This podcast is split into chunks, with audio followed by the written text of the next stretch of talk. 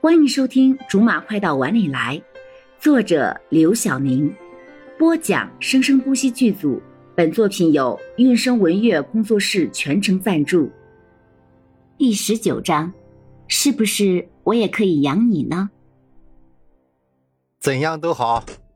说着，绅士帮柠檬打开了车门。这个动作把柠檬逗得笑出了声，末了还补了句。我这是在嘲笑你，好，嘲笑你还好，嘲笑也是关注的一种，也不错啊。你也太乐观了吧？不乐观点，对上你，岂不是会输得很惨？你过奖了。前面那个路口，左转。虽然我是个好上司，不过一切都要看你的业绩说话。我会尽快帮你接个案子，希望你不要让我失望哦。当然，这里，再右转，前面的楼，是这里吗？嗯，今天谢谢你了，下次一定要我请。行，那我就期待着了。喂，柠檬姐，怎么办呀？委托人的这个事情我又搞砸了。小薇呀，你辛苦了，你先下班吧，这个事儿交给我了。柠檬叹了一口气，然后走进了公寓里。进了屋子，罗少不在客厅里，于是就一声招呼都不打，直接进了他的房间。看到他坐在电脑前，飞快的敲着键盘，屏幕上的表格、数据什么的，都是柠檬最不擅长的了。飞快的扫了一眼之后，马上就把视线从电脑上拿开了，从他的身后用力的拍了一下他的肩膀。我回来了。嗯。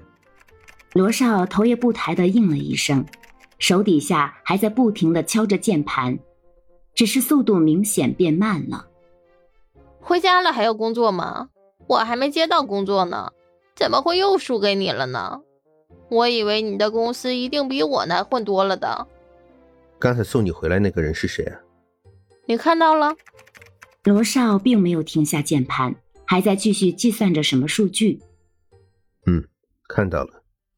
你也不嫌麻烦，从小到大都这样。我交到男朋友你就问，我还没好好问问你那个潘田的事儿呢。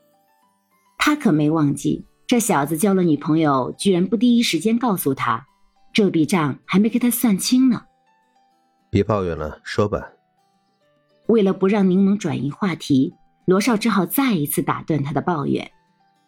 是我同事，算是律师界的新起之秀了，很擅长企业诉讼。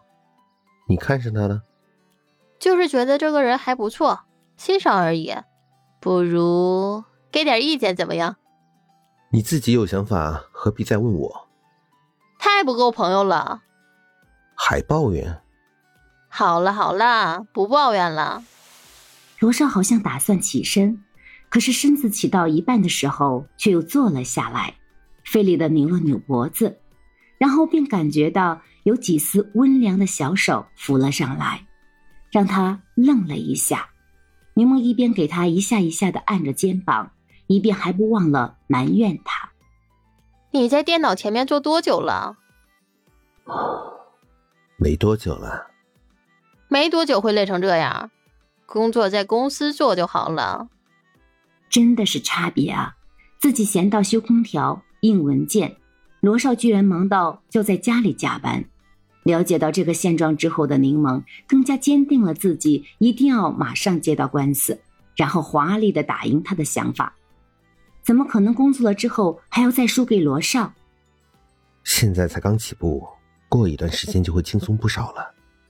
柠檬本想笑话一下他的，可是看见他的样子，不知为什么，他只感觉心疼。平时那些刻薄的话，明明都在嘴边，却一句也说不出来。你跟我学学，好好休息多好。